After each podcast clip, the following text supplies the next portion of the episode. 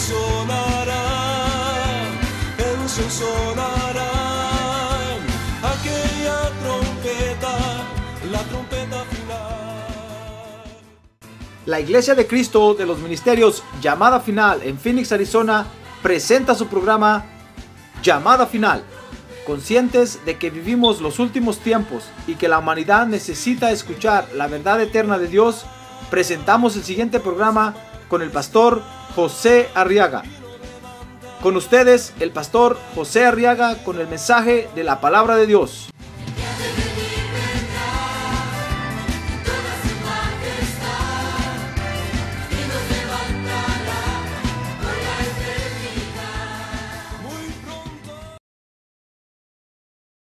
Evangelio de San Lucas, capítulo 4. Dice el verso 23 que entonces Jesús les dijo, sin duda me citaréis este refrán médico, cúrate a ti mismo. Esto es todo lo que oímos que, que se ha hecho en Capernaum, hazlo también aquí en tu tierra. Mire, se recuerda que Jesús se había ido a Capernaum y regresó a Nazaret y les estaba enseñando la palabra de Dios, entonces empezaron a burlarse de él. Entonces les dijo, sin duda me van a decir, médico, cúrate a ti mismo. ¿Por qué lo que estás haciendo en aquella ciudad? ¿Por qué no lo haces aquí, que es tu tierra? Entonces dice el verso 24 y dijo, en verdad os digo, dijo el Señor Jesús, que ningún profeta es bien recibido en su propia tierra. Pero en verdad os digo, muchas viudas había en Israel en los días de Elías cuando el cielo fue cerrado por tres años y seis meses y cuando hubo gran hambre sobre toda la tierra. Y sin embargo a ninguna de ellas fue enviado Elías, verso 26, sino a una mujer viuda de Sarepta en la tierra de Sidón. Dice el verso 27, y muchos leprosos había en Israel en tiempos del profeta Eliseo, pero ninguno de ellos fue limpiado, sino Naamán el sirio. Muy bien, quiero que vea conmigo ahora en estos versos cómo el Señor Jesucristo nos enseña de otra actitud, fíjese, que tenemos que tener. Es la actitud de dependencia de Dios.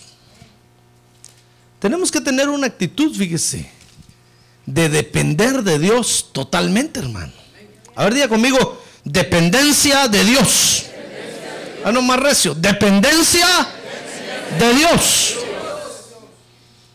Porque fíjense que cuando nosotros dependemos de Él, hermano, entonces nos ocurre algo muy, muy, muy curioso. Y es que sabemos orientarnos muy bien en las distintas situaciones de la vida. Si nosotros no dependemos totalmente de, de Dios, del Señor Jesucristo, hermano, en la toma de decisiones de la vida diaria vamos a vacilar. Vamos a, a, estar en una encrucijada. Vamos a estar vacilando entre dos pensamientos. Vamos a ser creyentes, como dice Santiago, creyentes inconstantes. No vamos a ser creyentes definidos. Pero cuando dependemos de Dios, cuando nosotros tenemos la actitud de depender de Dios totalmente, entonces ante las situaciones de la vida somos bien definidos, hermano.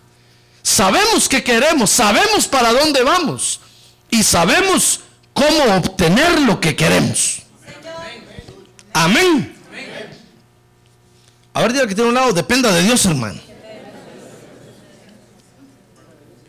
Lo que pasa es que cuando nosotros decimos dependa de Dios, decimos, uh, pobrecito, se lo llevó el río. Porque el mundo se burla de eso. ¿Se acuerdan que la otra vez les enseñé eso, verdad? El mundo dice allá, y, los traía el coyote y el coyote los dejó en medio del desierto y quedaron a la mano de Dios. Dice. Y todos dicen, pobres, se los llevó al río. Quedaron a la mano de Dios, se los llevó al río.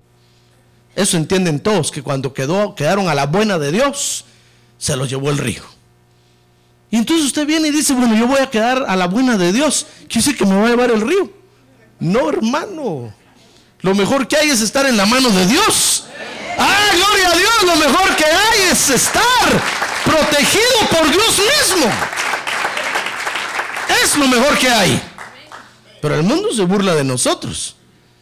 Cuando, cree, cuando ven que nosotros estamos dependiendo de Dios, hermano, creen que nosotros vivimos del aire, que somos unos ilusos, que somos unos idealistas. No, hermano. ¿Sabe usted que Dios está vivo? Yo hablé con él hace un ratito. Dios está vivo. Dios está vivo. Dios está vivo. Dios está vivo, hermano. El Señor Jesucristo está más vivo que usted y yo juntos. El hecho de que haya ascendido a la diestra del Padre no quiere decir que sea algo así místico y algo... No, hermano, está tan vivo que un día de esto se va a presentar aquí en medio de nosotros, va a ver. Y los que dudan les va a decir como Tomás, mira mis heridas, mira mi costado, tócame. Soy de carne y hueso. Por supuesto que ya no tiene sangre, pero tiene carne y huesos, hermano. Cuando Tomás se dio cuenta, no le quedó otra cosa que caer rendido a los pies de él, hermano. Y decirle, Dios mío, Salvador mío. Le dijo, Tomás, incrédulo. Que nosotros, eh, eh, como el mundo se burla tanto, nos afecta eso, hermano. Y cuando hablamos de depender de Dios, fíjese que cuando yo digo soy pastor y dependo de Dios, todos dicen, oh, pobrecito. ¿Qué come entonces? ¿Comida? ¿Me ve flaco? ¿Cómo me ve? Sí, tal vez como mejor que usted.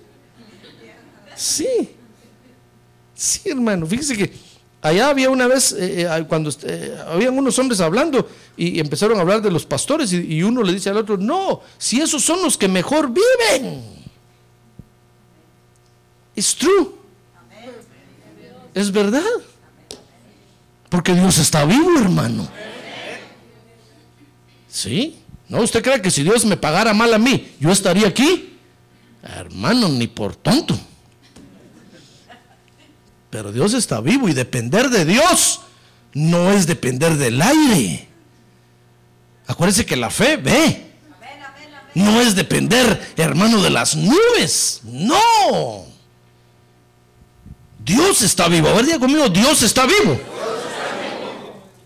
Entonces tenemos que tener la actitud siempre de depender de Él, hermano.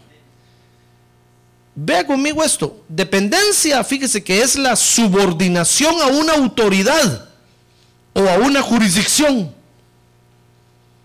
Es decir, es cuando reconocemos que necesitamos de una autoridad para, para, para poder desarrollarnos en la vida. En, en otras palabras, tenemos que reconocer que sin el Señor Jesucristo no hacemos nada, hermano. Tenemos que reconocer que si Él no está de nuestro lado, nos hundimos. Eso es depender. Tenemos que decirle, Señor, yo dependo totalmente de ti. Si tú no me ayudas, me voy a hundir. ¿Se acuerda cómo Pedro caminó sobre las aguas? Cuando Pedro iba caminando sobre el agua, sin duda miró a Jesús y le dijo, hola compa. Mire, y el Señor le dijo, ¿este qué se está creyendo? Porque lo hago caminar sobre las aguas y él se cree igual que yo. Y Pedro se empezó a hundir, hermano. Hasta que gritó, sálvame, que me ahogo. Y ella tenía el agua aquí. Entonces el Señor se agachó y extendió la mano y lo levantó.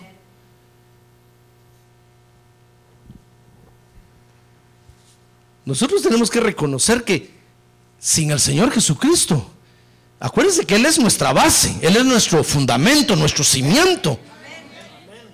Sin Él nos derrumbamos, hermano. Ahí, ahí va a ver conmigo. Véalo ahorita mejor. San Juan capítulo 15, verso 5. Mire cómo el Señor Jesús enseñó esto. Él mismo lo enseñó. No fue Pedro, ni Pablo, ni Juan, ni Jacobo, ni Judas. Fue el Señor Jesucristo mismo. Mire San Juan capítulo 15, verso 1, el Señor ahí está hablando y dice, yo soy la vid verdadera y mi Padre es el viñador. Dice el verso 2, todo sarmiento que en mí no da fruto lo quita y todo el que da fruto lo poda para que dé más fruto. Dice el verso 3, vosotros ya estáis limpios por la palabra que os he hablado. Y entonces dice el verso 4, permaneced en mí y yo en vosotros. Como el sarmiento no puede dar fruto por sí mismo si no permanece en la vid, así tampoco vosotros si no permanecéis en mí. Oye lo que está diciendo, eso se llama dependencia, hermano. Dice el verso 5, yo soy la vid, vosotros los sarmientos, el que permanece en mí o en él, ese da mucho fruto. Entonces oiga, dice, porque separados de mí, nada podéis hacer. Nosotros, los hijos de Dios, separados del Señor Jesucristo, no podemos hacer nada, hermano. Tal vez usted dirá, no, pastor, ¿cómo va a ser eso? Yo sí hago. Bueno, pero es que usted no es hijo de Dios. Usted no es pámpano, no necesita de la vid. Dichoso, que le vaya bien. Haga muchas cosas. Mire, de hecho, el mundo, mire cómo el mundo, la gente en el mundo hace un montón de cosas, hermano hacen riquezas, hacen y van y vienen y, y no necesitan adorar a Dios. No necesitan ir a una iglesia. Es que ellos no son de los nuestros. Pero usted y yo, hermano, necesitamos venir a adorar a Dios. Necesitamos venir y necesitamos presentarle nuestras ofrendas, hermano. Ah, porque sin Él no podemos hacer nada. Ah, gloria a Dios. Mire, si Pedro, ¿se acuerda de Pedro? Un día Pedro, el apóstol Pedro lo quiso experimentar y, cuando vieron que Jesús murió, hermano, dice que Pedro al otro día dijo, ¿saben qué? Me voy a ir a pescar. Y todos los otros le dijeron, ah, nosotros también nos vamos contigo. Los otros no eran pescadores, hermano. Pero como ya no tenían nada que hacer y se había muerto el Señor, se fueron con Pedro. Dice que pasaron toda la noche tirando la red y no agarraron ni un resfriado.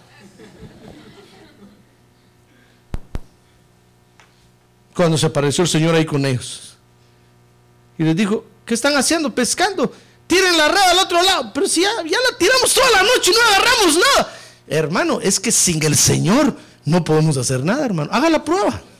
A ver, dígale que tiene un lado, haga la prueba, hermano.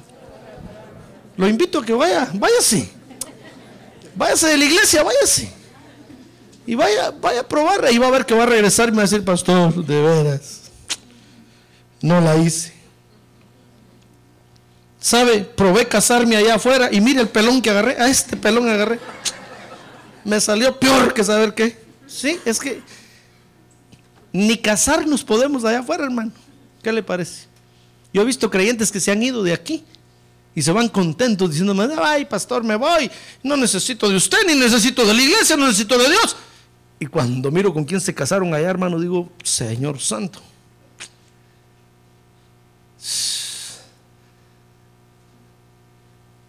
Si quiere, prueba. Dice el apóstol Pablo que probemos nuestra fe. Eso quiere decir que probemos a ver si es cierto lo que la Biblia dice, hermano. El apóstol Pedro, probó y cuando se dio cuenta que tiraba un, un, pescador, le estoy hablando de un pescador experto, tenía una empresa de pesca, cuando el Señor lo llamó al ministerio.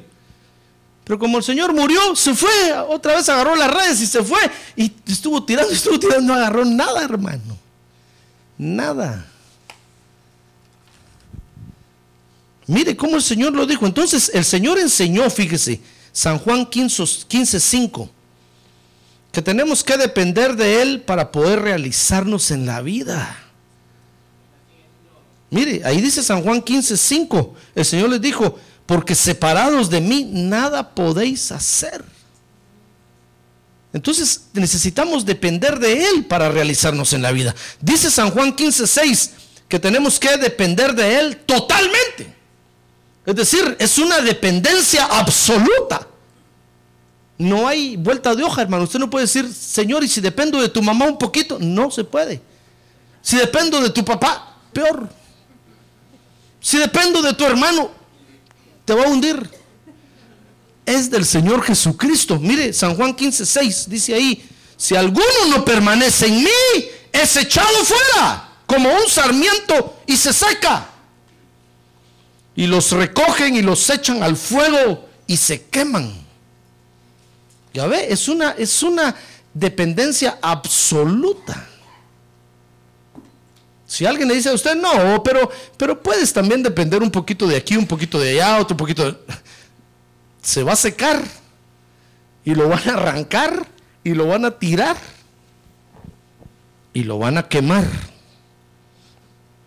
Entonces el Señor, fíjese, enseñó la dependencia como una dependencia para realizarnos en la vida. Enseñó la dependencia como una dependencia absoluta. Y enseñó la dependencia, fíjese, como una dependencia agradable. Porque esto no es una amenaza, hermano. No quiero usted que Dios nos tiene aquí a la fuerza con miedo. es que si me salgo me va a partir un rayo allá. No, no, no, no. No. Para mí es agradable depender del Señor. ¿Para usted también? A ver, pregunta que tiene lado. ¿Para usted es agradable depender del Señor Jesucristo? ¿O es una tortura? Porque si es una tortura, no está bueno eso. Dice un dicho que a la fuerza ni la comida es buena. Mire, San Juan 15, 7. Eh, dice ahí, si permanecéis en mí y mis palabras permanecen en vosotros, pedid lo que querráis y os será hecho. Ya ve, es, es una dependencia agradable, hermano. Es una dependencia de confianza donde podemos pedir y Él nos lo va a dar. Amén. Ah, porque vamos a aprender a pedir conforme a su voluntad. Ahora, la actitud, fíjese hermano, nos orienta en las situaciones, o perdón, la dependencia, esta actitud de dependencia nos orienta, le decía yo, en las situaciones de la vida. Quiero que vea conmigo cómo orientó a, a Jesús su dependencia con el Padre, cómo lo orientó ante las decisiones que tenía que tomar en la vida, hermano. Dice Lucas 4, capítulo 4, verso 3, que un día el Señor Jesucristo se encontró con este problema. Dice el verso 3 que le dijeron, si eres hijo de Dios, di a esta piedra que se convierta en pan. Mira, el Señor tenía que tomar una decisión ahí, hermano. Le estaban diciendo, dile a esta piedra que se convierta en pan y te lo comes. Por supuesto, se te va a quitar el hambre, solo que te van a caer unas cuantas piedras en el hígado, otras en la vesícula, porque iba a comer pura piedra. Mire, el diablo le dijo, si eres hijo de Dios, dile que estas piedras se conviertan en, en, pan. Y mire, mire cómo respondió el Señor, hermano. Dice el verso 4 que Jesús le respondió, escrito está, no solo de pan vivirá el hombre. Imagínense que si el Señor no hubiera dependido absolutamente de su Padre Celestial, le hubiera dicho al diablo, hagamos un trato, mitad, mitad, mitad, mitad piedra y mitad pan. Ni tú ni yo, 50-50. Si hubiera comido su pedazo de pan con mantequilla. No, es que, es que este, este asunto no acepta trato, ¿se da cuenta? Es una dependencia total de Dios. Y nosotros estamos dependiendo totalmente del Señor Jesucristo, hermano, ante las decisiones de la vida vamos a estar bien definidos. Y vamos a saber qué queremos y qué no queremos. Vamos a saber que hay tiempos de comer y hay tiempos de no comer. Hay tiempos de vacas gordas y hay tiempo de vacas flacas. Aunque sean muy feas las vacas flacas. Porque dice que este que soñó las vacas, dice que las vacas eran tan flacas y tan flacas que eran muy feas, hermano. A este que lo soñó le dio miedo ver las vacas flacas. Pero cuando nosotros estamos dependiendo de Dios, hermano, lo que hacemos es levantar las manos y decimos gracias, Padre Santo, porque es tiempo de ayunar. Y con una sonrisa en la cara. ¡Ah, gloria a Dios! ¡Gloria a Dios! No tenemos por qué ir a robar, por qué ir a, asaltar, no tenemos por qué ir a defraudar, no tenemos, no, no, no, no. ¿Se da, cuenta cómo nos define depender totalmente del Señor? Mire, cuando al Señor le dijeron, ¿tienes hambre? Va, 40 días de no comer, hermano. El Señor dijo, claro que tengo hambre. Mira esas piedras, diles que se conviertan en pan. Entonces, esta actitud de, de dependencia nos va a orientar cuando buscamos nuestro bienestar, en otras palabras. Cuando usted esté preocupado buscando su propio bienestar, si usted depende totalmente del Señor Jesucristo, va a ver que usted lo va a buscar en la forma correcta. Amén. Dice Lucas 4, verso 6. que esta actitud nos va a orientar, hermano, cuando busquemos las riquezas en la tierra. Dice Lucas 4, 6, lea conmigo, dice, y el diablo le dijo, oiga, otra decisión que el Señor tenía que tomar, es que la vida está llena de decisiones que tenemos que tomar, hermano. Y el diablo, que el Señor lo reprende esta noche, está en medio del asunto, viendo de qué manera nos desequilibra. Dice Lucas 4, 6 y el diablo le dijo, todo este dominio y su gloria te dará, porque dice que le enseñó al Señor todas las glorias de los reinos de la tierra, hermano. Y entonces le dijo, mira, todo este dominio y su gloria te daré, pues a mí me ha sido entregado y a quien quiero se lo doy. Dice el verso 7, por tanto, si te postras delante de mí, todo, todo será tuyo. Mire, el Señor tenía que tomar una decisión ahí, hermano hacer riquezas ilícitas. Es como que el Señor le, hubieran dicho, ¿sabes qué? Lávame este manojo de dólares ahí, ve. Y agarra la mitad. hermano. Dijo, y es mi oportunidad. Pero eso es ilícito, hermano. Si uno no depende totalmente de Dios, estas decisiones de la vida se lo tragan a uno. ¿Se da cuenta? ¿Verdad que es real esto o no es real? Hermano, mire, al Señor le están ofreciendo todo el dominio de los reinos de la tierra y la gloria de los reinos de la tierra. Y Satanás le dijo, pues a mí me ha sido entregado esto y a quien yo quiero se lo doy. Eso es verdad. Es cierto que el diablo es el padre de la mentira. ¿Sabe usted eso, verdad? Pero eso es verdad. Porque dice la Biblia que el príncipe de este mundo es Satanás el príncipe de todo el sistema mundial que hay ahorita. Toda la gloria que tienen las naciones ahorita y todas las riquezas que tienen, que usted ve, que hacen y deshacen, está dirigido por el diablo. Si no, el Señor Jesucristo lo hubiera dicho ahí, cállate, diablo mentiroso, a ti no te han dado nada. Eso lo hubiera dicho si hubiera sido mentira. Pero no, ¿sabe qué le respondió? Dice el verso 8, que Jesús le respondió, escrito está, al Señor tu Dios adorarás y a Él solo servirás.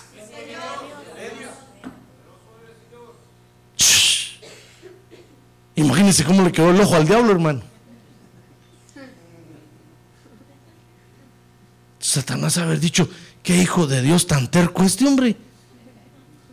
Este es de aquellos fanáticos, de aquellos locos por Jesús. Este es de aquellos que, no lo hago, no lo hago dejar de ir a la iglesia, ir a la iglesia por nada. ¡Ah, gloria a Dios! Está tan convencido y también convertido que ya, les, ya le lavaron el cerebro. Es que es lo mejor que hay. Lo mejor que hay es depender totalmente de Dios, hermano, del Señor Jesucristo. Entonces cuando vengan estas situaciones en nuestra vida, no nos vamos a ver en ninguna encrucijada, no nos vamos a ver en ningún problema, porque vamos a saber exactamente qué es lo que queremos y a dónde vamos, quiénes somos y cómo podemos obtener lo que deseamos. Pero si no dependemos totalmente del Señor, hermano, nos van a ofrecer de repente algo por ahí, no le digo qué, y usted no puede, no puede hacer eso porque usted es oveja no es coyote. ya se lo dije, ¿verdad? Bueno, entonces cuando, cuando estemos buscando las riquezas de, esta vida, esta actitud nos va, nos va a ubicar, hermano. Cuando estemos buscando nuestro propio bienestar, esta actitud nos va a ubicar. Y mire, dice Lucas 4.9 que cuando estemos buscando ser famosos, esta actitud nos va a ubicar. Mire lo que le dijeron al Señor Jesús, Lucas 4:9. Dice que el diablo lo llevó a Jerusalén y le puso sobre el pináculo del templo y le dijo, si eres hijo de Dios, lánzate abajo desde aquí. Vas a volar como Superman. Te van a hacer una movie y vas a ser famoso. Primer actor. Y sabe, dice el verso 10 que el Señor le dijo, escrito está Ah, no, perdón, Satanás le siguió hablando. Y oiga lo que le dijo ahora, le dijo, le dijo el diablo al Señor Jesús, escrito está, sus ángeles te encomendará para que, para que te guarden. Y en las manos te llevarán, no sea que tu pie tropiece en piedra. Mire, le estaba diciendo lo que la Biblia dice, ¿sí o no? Sí, le estaba diciendo lo que la Biblia dice, hermano. Cualquiera había dicho, oh, no, sí, sí, sí, predica como pastor. Habla de la Biblia, pero es que el diablo también habla de la Biblia, hermano. Si nosotros no estamos bien definidos por depender del Señor Jesucristo, hermano, cualquiera nos puede dar a tole con el dedo. Cualquiera. Por eso cuando el Señor Jesucristo apareció predicando, fíjese, les dijo, arrepiéntanse y confíen en el Evangelio. A los desconfiados se los lleva el río en la iglesia, hermano. Siempre. Sufren mucho. Pero cuando uno está confiando en Dios, cuando uno está dependiendo del Señor Jesucristo, no padece uno nada. Mire, entonces dice el verso 12 que respondiendo Jesús le dijo, se ha dicho, no tentarás al Señor tu Dios. Ya ve cómo, cómo depender totalmente de Dios ubicó al Señor Jesucristo. Amén. Sí, porque fíjese que estas tres cosas, por culpa de estas tres cosas, hermano, que Satanás le presentó ahí al Señor Jesucristo, los creyentes cometemos unos errores terribles. Cuando se trata de nuestro bienestar, cuando se trata de conseguir dinero y cuando se trata de hacerse famoso,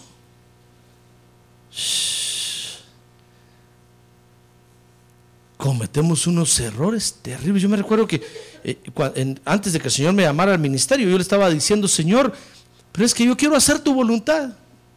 Dime cuál es tu voluntad para mi vida. Yo quiero, yo quiero hacer tu voluntad. Cualquiera me hubiera oído y hubiera dicho, qué creyente tan calidad este. Este debería, debería estar ya en el cielo. Entonces el Espíritu me habló y me dijo, ¿de veras quieres hacer mi voluntad? Sí, Señor, le dije, yo quiero hacer tu voluntad. Yo no quiero nada de esta vida, no quiero nada de este mundo, yo quiero hacer lo que tu voluntad. Solo eso me dijo. A los pocos días, hermano, ¿qué le parece que en mi trabajo yo me enteré que mi jefe tenía un problema? Porque me llamaron a mí para ver unos problemas de unos diseños y cuando yo vi los diseños, yo vi el problema que tenían los diseños. Y mi jefe no sabía, hermano. Porque no tenía la preparación que yo tenía. Entonces dije, hoy agarro un buen puesto en ese trabajo. Hoy me hago jefe.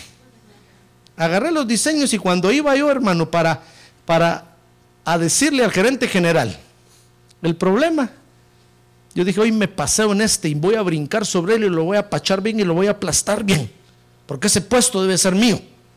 Yo estoy mejor preparado que él.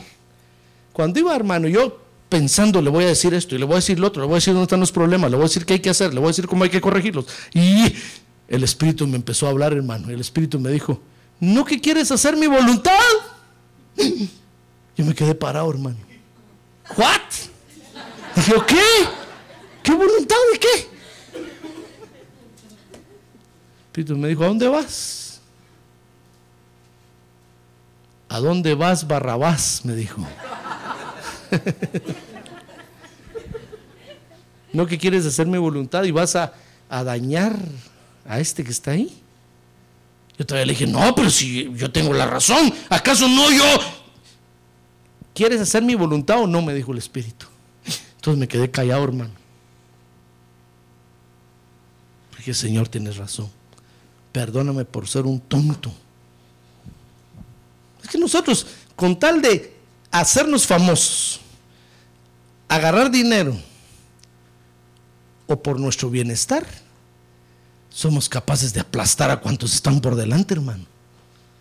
No nos importa quiénes sean. Por estos tres problemas que el diablo le presentó a Jesús, nosotros los creyentes nos hacemos pedazos, hermano. Y el diablo nos pega unas avergonzadas horribles. Mire, ¿acaso no eso fue lo que le pasó a Acán? ¿Se acuerda de Acán? A ver, busque Josué capítulo 7, verso 12. Pues los hijos de Israel hacen frente a sus enemigos y vuelven la espalda delante de sus enemigos porque han venido a hacer anatema. No estaré más con vosotros a menos que destruyáis las cosas dedicadas al anatema de en medio de vosotros. Mire, Dios les había dicho que no tomaran nada de Jericó, que iban a botar las murallas y que iban a destruir todo. ¿Se recuerda de eso, verdad? Pero ¿qué le parece que hubo un creyente que se llevó unas cosas que vio bonitas ahí, se las llevó a su casa? Dice el verso 27, 20 de Josué. Y Acán le respondió a José cuando se dieron cuenta quién era, hermano. Usted puede leer ahí todo el proceso que se vivió para descubrir quién era, cómo el Señor guió a Josué. Dice que Acán le dijo a Josué, en verdad he pecado contra el Señor Dios de Israel, y esto es lo que he hecho. Verso 21. Cuando vi entre el botín un hermoso manto de sinar. Mire lo que se llevó, un manto, que es figura de la fama. 200 ciclos de plata y una barra de oro del peso de 50 ciclos. Mire, se llevó oro y plata. Figura del money. Los codicié y los tomé. Y aquí están escondidos en la tierra dentro de mi tienda. Con la plata debajo. Mire, cimentó su, su, su casa, su bienestar sobre eso que se llevó, hermano. Mire, ya ve, por culpa de eso perdieron la batalla el pueblo de Israel, mataron no sé cuántos miles de hermanos. El enemigo mató muchos israelitas esa vez. Ahora, cuando lo descubrieron, dice que dice el verso 22 que Josué envió emisarios que fueron corriendo a la tienda y aquí que el manto estaba escondido en su tienda con la plata debajo. Mire, por la fama, por la lana y por nuestro bienestar si nosotros no dependemos de Dios, el diablo nos va a hacer pedazos, hermano. ¿Se da cuenta? Ahora dígale que tiene un lado, despierte, hermano. Por favor, despierte, dígale. Es muy temprano para dormir ahorita todavía, hermano. Aunque tenga usted que madrugar mañana. Ya ve cómo, cómo los creyentes nos hacemos pedazos por esas tres cosas. Si no estamos dependiendo de Dios totalmente, en la toma de decisiones de la vida diaria, nos vamos a hacer pedazos, hermano. Ahora, esta actitud, fíjese, no solo nos sirve entonces para orientarnos en las situaciones de la vida, sino que esta actitud también nos permite recibir las bendiciones de Dios. Cuando nosotros estamos dependiendo del Señor Jesucristo, recibimos las bendiciones de Dios, hermano. Amén. ¿Quiere ver eso conmigo? Dice Lucas 4:26. Lo que leíamos al principio. Lucas 4:26. El Señor les dijo a, estos, les dijo, y sin embargo a ninguna de ellas fue enviado Elías, sino a una viuda de Zareta. Le está diciendo, miren, cuando hubo el hambre en Israel en, cierto, en cierta época, eh, había muchas viudas en Israel a quienes ayudar. Pero a ninguna de ellas fue enviado Elías, sino a una mujer viuda de Zareta en la tierra de Sidón. Mire, a una extranjera fue a ayudar Elías, en lugar de ir a ayudar a las del pueblo de Dios, fue a ayudar a una extranjera. La vida de Sarepta, ¿se recuerda de eso, verdad? Que Elías llegó y no tenía que comer, solo un poco de harina y un poco de aceite. Y Elías le dijo, dame a mí primero. Y Elías fue ahí porque Dios ya le había hablado a la viuda también que iba a llegar Elías, hermano. Entonces cuando la viuda lo identificó, dijo, de este me habló Dios. Y entonces le fue a preparar a él primero para comer, se recuerda, ¿verdad? Mire qué bendición recibió esa viuda. Ya no murió la viuda ni su hijo, porque le dijeron a Elías, solo, tengo un poquito de... Le dijo, ¿cómo me pides de comer? No, mira, si soy viuda, solo tengo un poquito de harina y un poquito de aceite, a hacer la última torta voy para comer con mi hijo y nos vamos a morir. Y Elías le dijo, dame a mí primero. Y dice que el aceite y la harina nunca se le acabó a la viuda, hermano. Pasaron comiendo con su hijo todo el tiempo de hambre, todo el tiempo de vacas flacas. Ah, mire, es que cuando nosotros estamos definidos por el Señor Jesucristo o dependemos de Él, hermano, vamos a recibir la bendición de Dios. Esta, esta mujer tuvo el privilegio de recibir al pastor, hermano. A Elías, el ministro de Dios. Esa fue su bendición. Dice Lucas 4:27 que había muchos leprosos también en Israel en ese tiempo. y a ninguno de ellos fue a sanar Eliseo, si- sino que fue a sanar a Naamán el sirio.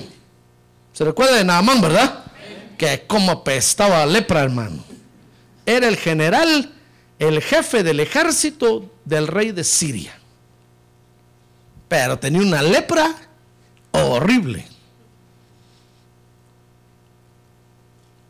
Y mire, y por depender de Dios, ¿qué le parece que Eliseo lo sanó? Se recuerda que, que llegó renegando y peleando. Le dijeron, le dijeron, "Mi- mire, señor Naamán, general Naamán, ¿por qué no va a la iglesia al culto? Dios lo va a sanar. Diga, nah, ¿qué voy a hacer yo al culto? Si yo tengo mejores médicos que ver, especialistas número uno de los United States of America, a Houston me voy, dijo. Cada vez que me siento mal y usted me pide que vaya ahí a la iglesia donde está ese montón de gritones locos y que ahí Dios, ¿cómo va a pensar? Pero dice que se sentía tan mal porque tenía un aroma horrible que ya no aguantó, hermano. Y entonces dijo, vaya, voy a ir. Y dice que renegando y peleando llegó y, todavía se quedó afuera y quería que Eliseo saliera a recibirlo, hermano. Se estaba poniendo los moños. Y sabe, y Eliseo se quedó adentro de la iglesia y, le dijo, dijo a los sugieres, ¿saben qué? Díganle, díganle a ese que, que ni entre aquí, no lo queremos aquí. Yo ni quiero hablar con él, dijo. Que si se quiere sanar, que se vaya a meter siete veces al río Jordán. Y ahí Dios lo va a sanar. Y todavía Naamán dijo, al río Jordán, el río tan sucio. ¿Acaso no está el río tal y el río tal por cual allá en Siria, mejores, limpios? Ahí yo me podría bañar mejor.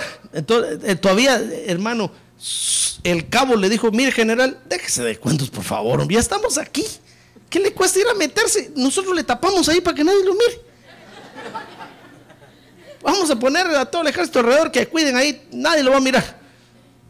Y se fue renegando y, y, mire, ¿vio la gloria de Dios o no la vio? Se sanó de la lepra, hermano. Mire, recibió tremenda bendición de Dios por depender del Señor Jesucristo. ¿Ya ve? Cuando nosotros tenemos la actitud de dependencia, mi estimado hermano, recibimos las bendiciones de Dios. Pero cuando nosotros consideramos el Evangelio del Señor Jesucristo como cualquier otra cosa,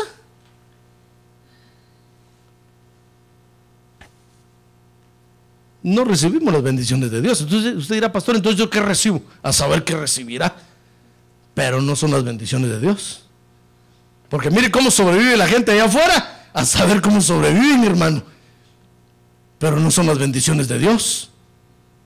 ¿Pero usted quiere la bendición de Dios? Amén. Entonces dependa del Señor, hermano. Mire, dice Lucas 4:31. Ve- Vea este otro caso, hermano. Este caso está bonito. Dice que cuando llegó a Capernaum, ciudad de Galilea, les enseñaba, el Señor Jesucristo les enseñaba la palabra de Dios. Mire, a los que llegaban a la iglesia, el Señor Jesucristo les predicaba y les enseñaba, hermano. ¿Qué le parece? Dice que se admiraban de su enseñanza. Dice el verso 33 que estaba en la iglesia ese día un hombre poseído por un espíritu de un demonio inmundo. Y gritó a gran voz, déjanos, ¿qué tenemos que ver contigo? Jesús de Nazaret, has venido a destruirnos. Yo sé quién eres, el santo de Dios. Y Jesús entonces, oiga hermano, un endemoniado. Usted no está endemoniado, ¿verdad? A ver, pregúntale que tiene al lado, ¿estará usted hermano? No va a ser que esté. Mire, ¿qué estaba haciendo un endemoniado en, en la iglesia ese día, hermano? Ah, pero sin duda cuando volvía en sí, quería depender de Dios. Quería estar con Dios. Saber cuánto tiempo estuvo en la iglesia así. Pero ese día le cayó la bendición de Dios encima.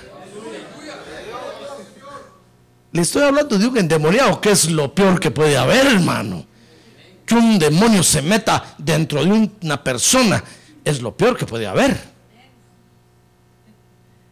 No le estoy hablando de un dolor de cabeza, no le estoy hablando del tremendo sueño que usted siente ahorita. Eso no es nada. No le estoy hablando, hermano, de, de un dolor de muela, no le estoy hablando de, de un cáncer, no le estoy hablando, no, le estoy hablando de un poseído por un demonio. Pero ¿por qué estaba en la iglesia? Porque sin duda quería depender de Dios, hermano. ¿Sabe? Eso es como Job, que le dijo a Dios, Señor, aunque me mates, de ti, en ti voy a esperar. Como quien dice, aunque me lleve el río, pero de la iglesia no me voy, Señor, y voy a depender de ti, voy a estar esperando en ti, en tu salvación y en tu provisión, siempre, siempre. ¡Ah, gloria a Dios! ¿Ya ve qué actitud de dependencia? Cuando nosotros estamos así, entonces recibimos la bendición de Dios, hermano. Pero si nosotros estamos en la iglesia pensando, solo espero que el pastor me insulte y me voy. Que no vaya a predicar de mí esta noche porque ya no vengo. ¿Usted cree que va a recibir la bendición de Dios así? ¿Usted cree que Dios lo va a liberar? Si estuviera endemoniado. está pensando en, estoy en la iglesia, pero cuando cumpla 18 old years, 18 viejura de años, es una traducción literal. Me voy de la iglesia. No quiero estar en la iglesia. Ahorita estoy aquí, esto es lo que me traen a la fuerza. Pero cuando cumpla 18, me largo. ¿Usted cree que va a recibir la bendición de Dios así? Lástima. Un endemoniado en la iglesia. Yo no sé cómo lo aguantó el pastor tanto tiempo ahí, hermano. Yo no lo hubiera aguantado. Bueno, quién sabe saber a cuánto estoy aguantando ahora, hermano. Eso aquí entre nos, no se lo cuente a nadie. Pero fíjese, un endemoniado en la iglesia tanto año pero ¿por qué estaba en la iglesia, hermano? Porque sin duda, cuando volvía en sí, él quería estar con Dios. Su anhelo era depender de Dios. Y ese día, estando ahí, mire, dice el ver 4.35 de Lucas que Jesús entonces le respondió diciendo, cállate y sal de él. Y después que el demonio lo, derribó en medio de ellos, salió de él sin hacerle ningún daño. Mire qué tremendo beneficio obtuvo este hombre. ¿Usted cree que la ciencia de los hombres le hubiera ayudado?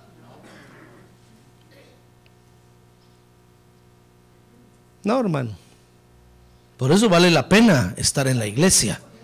Vale la pena depender del Señor Jesucristo vale la pena. Es lo mejor que nos puede pasar.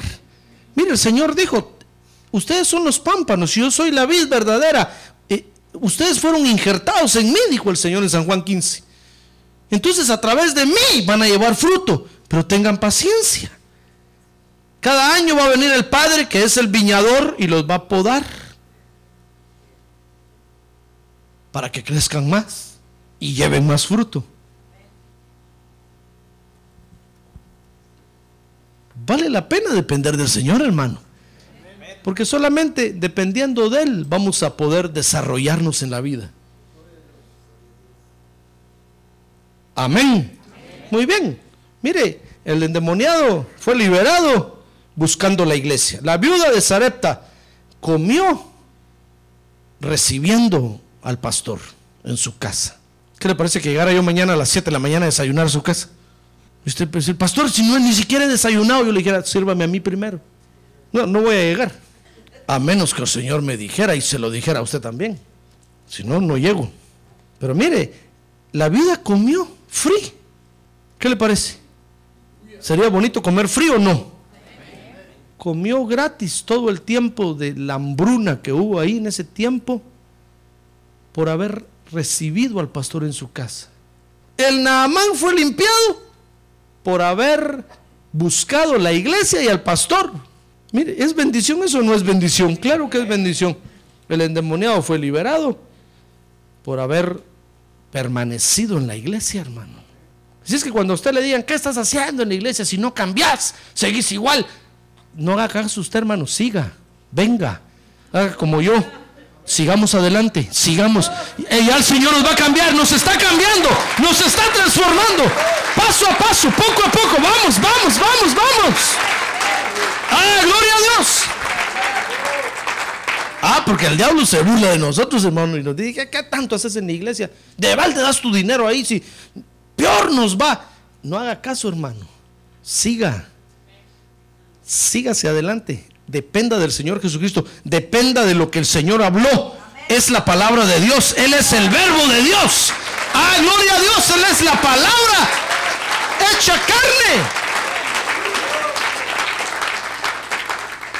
Si nosotros dependemos, como él dijo ahí, si mis palabras están en ustedes, van a permanecer y van a llevar mucho fruto. Entonces, tenemos que tener la actitud de dependencia. Ahora, la falta de esa actitud, fíjese, quiero que vea esto conmigo, nos va a problemar la vida, hermano. A usted y a mí, que somos hijos de Dios, el día que usted ya no quiera depender del Señor Jesucristo, se va a emproblemar la vida. ¿Se acuerda del hijo pródigo? Que un día se cansó, hermano, de la iglesia y le dijo al padre, padre, estoy cansado de la casa. Ya no quiero más casa.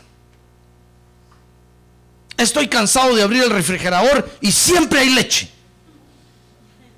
Estoy cansado de levantar la mano y pedir mi desayuno, me lo traen rápido. Estoy cansado. Sí, porque quienes se cansan de la casa del Padre. Ah, fíjese que hay creyentes que se cansan de estar en la iglesia, hermano. Y siempre vienen al culto y tienen una silla cómoda, limpia para sentarse. Se cansan de eso. Se cansan de venir al culto y tienen baños limpios, donde lavarse, donde asearse. Se cansan se cansan de la comida de la casa del Padre, hermano. Y como hay abundancia, se cansan. Y dicen, no, ya, ya me cayó mal el pastor, ya. Aquí lo tengo, ¿eh? Ya no lo aguanto. Ya ni lo que predica, ya no siento que me estallan los oídos. Y el hijo pródigo le dijo, padre, dame, dame mi herencia y me voy. Y se fue, hermano se cansó de depender del Padre. Y quiso depender del mismo. ¿Y a dónde fue a parar? Dice la parábola. ¿A dónde fue a parar? A la posilga, hermano. Comiendo algarrobas con los cerdos. Porque se quedó sin ni un centavo. Todo lo que él llevaba, que pensó que era de él, se le consumió en un ratito porque no era de él. Yo me acuerdo que cuando Dios me llamó a mí al ministerio, hermano. Una vez un pastor me metió miedo, hermano. Porque me dijo, con que Dios te está llamando al ministerio. Yo le dije, sí, hermano. Me dijo, te va a llevar el río. Yo me dijo, cuando me fui de pastor, seis meses aguanté a predicar, me dijo. Porque llevaba todas las copias de los mensajes de mi pastor. Seis meses me aguantaron, me dijo. A los seis meses empecé a quebrarme los dedos, no sabía qué predicar. Un mes aguanté así, tuve que renunciar. ¿Y crees que vos vas a, vas a aguantar? Me dijo. ¿Qué vas a predicar? No seas tonto. Yo me puse a temblar, hermano. Dije, Señor, peor si así me va a ir a mí. Como a este pobre.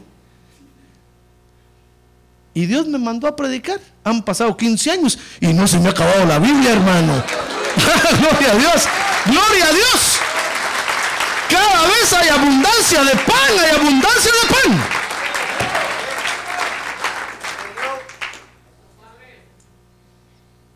Porque hay que depender totalmente del Señor Jesucristo. Si yo fuera dependiendo de los mensajes de mi pastor, si fuera dependiendo, hermano, ya me hubiera ido hace rato de aquí. Ya me hubiera ido para otro estado. Abrir otra iglesia a comenzar de nuevo con mis nuevos mensajitos antiguos. Como no los, no los han oído por allá. Y cuando se me acaben ahí, me voy para otro lado, a comenzar de nuevo con mis mensajes antiguos. De repente me encuentra usted por allá, voy a decir, pastor, eso ya lo escuché. No, si nosotros no dependemos del Señor Jesucristo, hermano, nos vamos a emproblemar la vida, así como se le emproblemó el hijo pródigo. No se crea usted el muy, muy, el muy salsa. que va a ver que cuando se le acabe la provisión allá, se lo va a llevar el río, hermano. Y va a empezar a comer algarrobas con los cerdos. Yo estoy haciendo me y los cerdos metidos ahí en la posilga, todos llenos de hoyo. Usted no va a querer que ni lo salpiquen. Y ahí lo van a. hermano. Mire, dice Lucas 4:23. Que el Señor Jesús les dijo ahí. Lucas 4:23. Entonces el Señor les dijo, sin duda me citaréis este refrán, médico, cúrate a ti mismo. Y esto es todo lo que oímos que se, ha hecho en Capernaum. Hazlo también aquí en, en tu tierra. Y el Señor les dijo, en verdad os digo que ningún profeta es bien recibido en su propia tierra. Si nosotros no dependemos, no dependemos del Señor Jesucristo, no vamos a poder recibir a los ministros de Dios, hermano. No vamos a, no vamos a recibir la bendición que llevan. Mire, dice Lucas 4:26 que en Israel había viudas no atendidas. ¿Se da cuenta? ¿Se da cuenta o no se da cuenta? Dice Lucas 4:27 que había leprosos no limpiados. Mire, el, Eliseo tuvo que, ir tuvo que ejercer su ministerio con los extranjeros, porque los de casa no recibían nada por no depender del Señor Jesucristo. Elías tuvo que ir a buscar a una viuda extranjera porque las de casa no, no dependían de Dios. Si nosotros no dependemos de Dios, nos vamos a meter en problemas, hermano. No vamos a recibir a los ministros de Dios. Y dice la Biblia que son los ministros de Dios los que nos van a edificar, los que nos van a dar la estatura de varón perfecto. Y si no dependemos del Señor, hermano, los ministros son del Señor Jesucristo. Usted dice, pastor, ay no, qué feo los pastores. Y son del Señor. Entonces, ¿cómo quiere estar con el Señor Jesucristo si no puede estar con un pastor, hermano? ¿Se da cuenta? No vamos a recibir a los ministros. Dice Lucas 4:28 que no solo no vamos a poder recibir a los ministros, sino que la ira, a ver ya conmigo, la ira, se va a apoderar de nosotros, hermano. Mire, dice Lucas 4:28, que cuando oyeron al Señor Jesucristo, dice que todos en la sinagoga se llenaron de ira cuando oyeron estas cosas. Y dice el verso 29, y levantándose, le echaron fuera de la ciudad. Mire, al Señor Jesús, hermano. ¿Usted sería capaz de echar al Señor Jesús? ¿Verdad que no? ¿De su casa? ¿Verdad que no? No, hermano, si queremos que llegue a nuestra casa. Nosotros estamos como saqueo, que estamos esperando que nos diga, llegó tu turno, hoy llego a tu casa. Cuando saqueo oyó eso, dice que se bajó del árbol corriendo, hermano, y, se llevó a Jesús a su casa. Dice que levantándose le echaron fuera de la ciudad y le llevaron hasta la cumbre del monte sobre el cual estaba edificada su ciudad para despeñarle. Lo querían matar, hermano. Mire qué cosas horribles nos, nos, pasan a nosotros los creyentes. Si nosotros no dependemos, no tenemos la actitud de dependencia del Señor Jesucristo, no vamos a recibir a los ministros y la bendición que ellos llevan. Y sabe, la ira se va a apoderar de nosotros, hermano, y vamos a actuar en contra del Evangelio.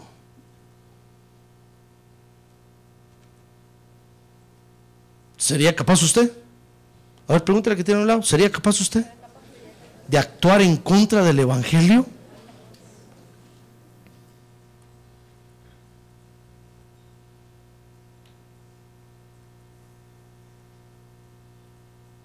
¿Sería capaz usted? Fíjese que allá habían unos hermanos en una iglesia que estaban demandando al pastor, hermano. ¿Qué le parece? Y cuando iban a presentar la demanda, el Señor les habló. Y uno de los que iban a presentar la demanda tuvo un sueño. Y soñó que estaba el pastor ese día en el culto pidiendo una ofrenda especial para pagar la demanda. Y dice que todo el pueblo se levantaba y le llevaba dinero. Depositaban dinero, miles, miles, miles. Porque les dijo, miren hermanos, me están demandando y me voy a ir a la cárcel. Necesito pagar un abogado. Y cuando ese hermano tuvo ese sueño, hermano, se despertó asustado. Porque en el sueño le dijeron, si tú demandas al pastor, ¿quién crees tú que va a pagar la demanda? ¿El pastor? No le dijeron, la iglesia misma. Así es que no estás arruinando al pastor, estás arruinando mi iglesia, le dijo el Señor hermano en el sueño.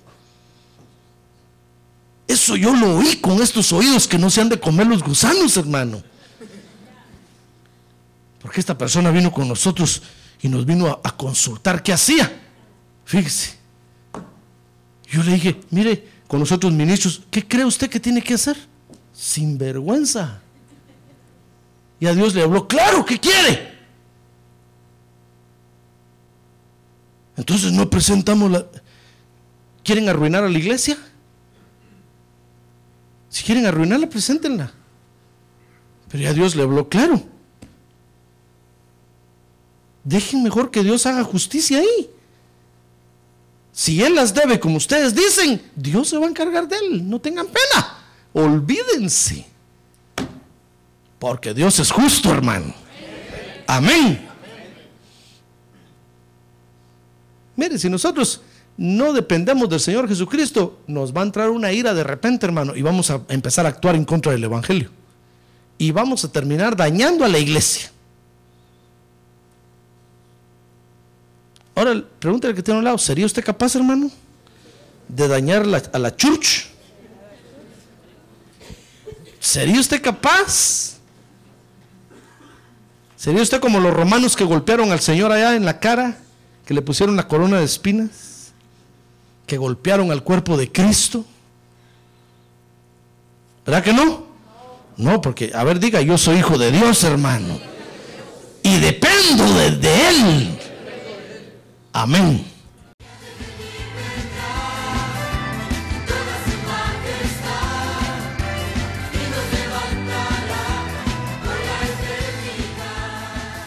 La Iglesia de Cristo de los Ministerios, llamada final en Phoenix, Arizona, cumpliendo con la comisión de Joel 2.1, presentó su programa, Llamada Final.